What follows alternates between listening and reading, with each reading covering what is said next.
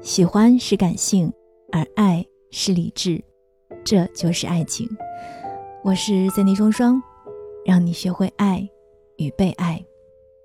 公众微信搜索“三 D 双双”，了解更多节目内容，参与线上线下的活动。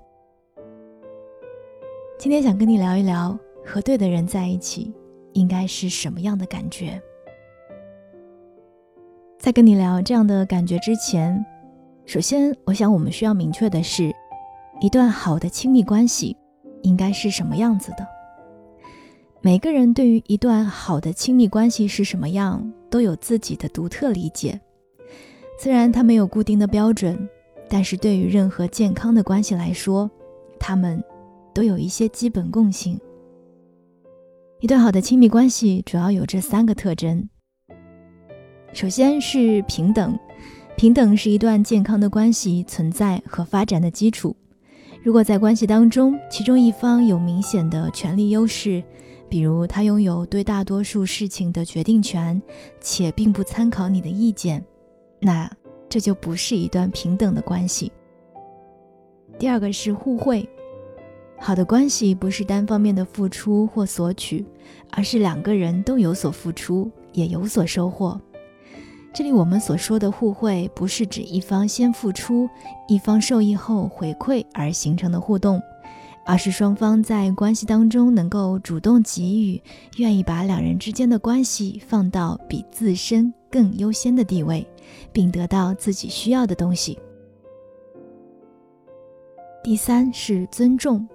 尊重不仅仅是指你能够积极的与对方沟通，还意味着你不会恶意揣测、歪曲对方的意思。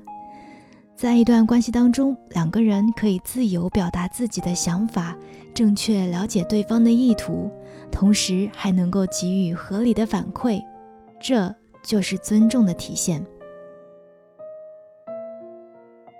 此外，充足的信任和情感连结也是一段好的亲密关系重要特征。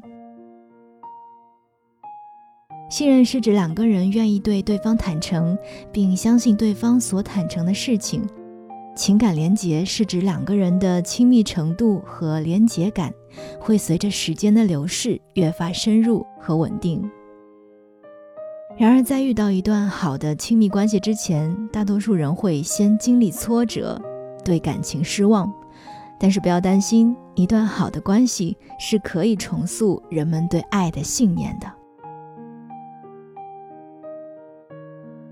科学发现，好的亲密关系会给人带来积极影响。具体来说，好的亲密关系有这四方面的影响。第一是会让人变得特别的健康，人们对于一段健康的亲密关系满意度往往更高。研究表明，保持令人满意的关系，不仅可以降低罹患癌症、心肌梗塞等疾病，还会减少肥胖、吸烟上瘾等危险因素。此外呢，好的亲密关系还能够改善人们的心理健康状况。根据美国卫生与公共服务部在2007年发布的报告。高质量的亲密关系可以缓和社交孤立，减少人们的抑郁感和焦虑感。不论是从身体还是心理的层面来说，好的亲密关系都会让人变得更加健康。第二，完善自我认知和提高自尊水平，可以让人更喜欢自己。在一项关于亲密关系与自我变化的研究当中，研究人员要求被试者在两个点，也就是前后相距六周，完成有关于自我概念和关系满意度的问卷调查。结果发现，六周后，对关系满意度更高的情侣，他们的自我扩展，也就是说，在自我概念当中添加整合积极信息和自我修剪，也就是说，改善自我概念当中的负面特征，他们的程度更高。这表明人们自我概念的变化与亲密关系质量相关。满意度更高的亲密关系有助于自我完善和提高自尊水平。在高质量的亲密关系当中，人们能够感觉到自己的完整性和价值感，更喜欢自己。第三是能够帮助人们恢复信任的能力。Roy 指出，我们要建立对一个人的信任，就要基于这三个方面的评价。首先是能力，能力是指对方的知识、技能或者是行动力。当一个人具有能力的时候，我们才能够相信他能够以符合我们期望的方式达到预期。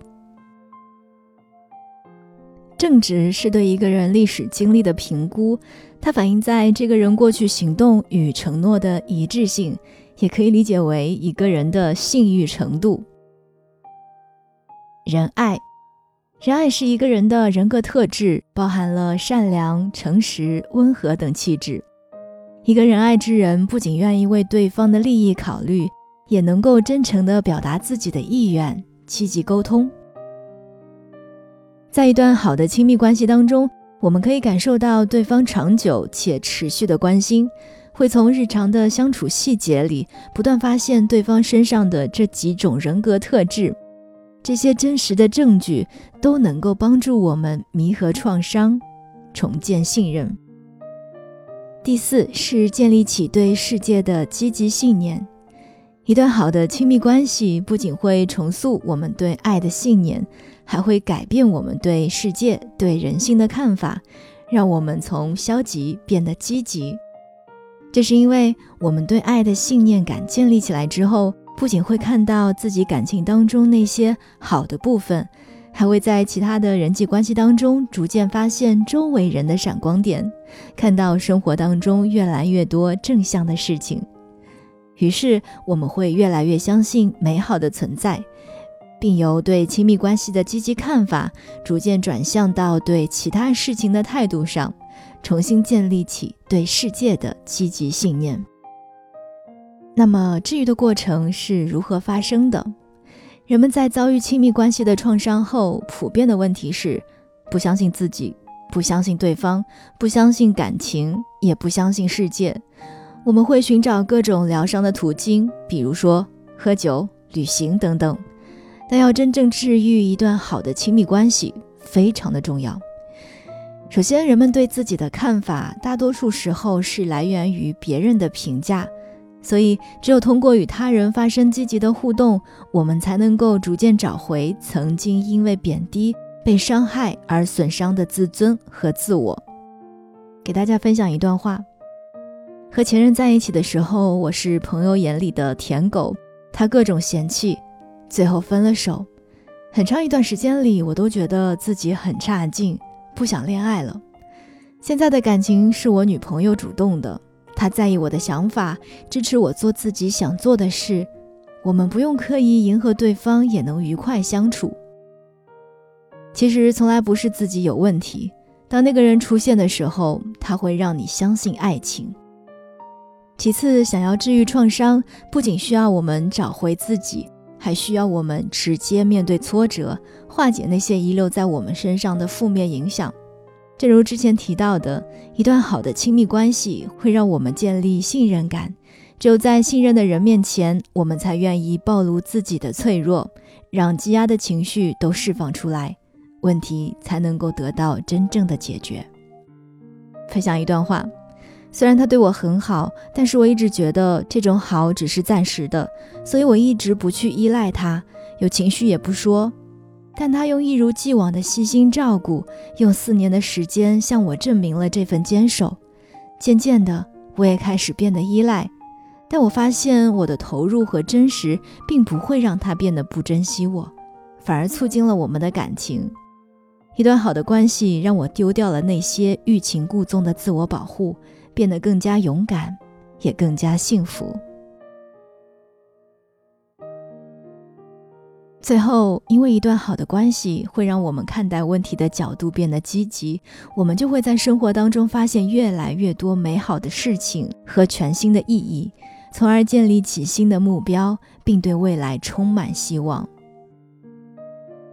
正如 Brook 教授在2015年提到过，好的亲密关系不仅是有效的力量来源，还是人生的催化剂，它会激发我们的创造力和勇气。鼓舞我们主动探索，去发现新的人生意义。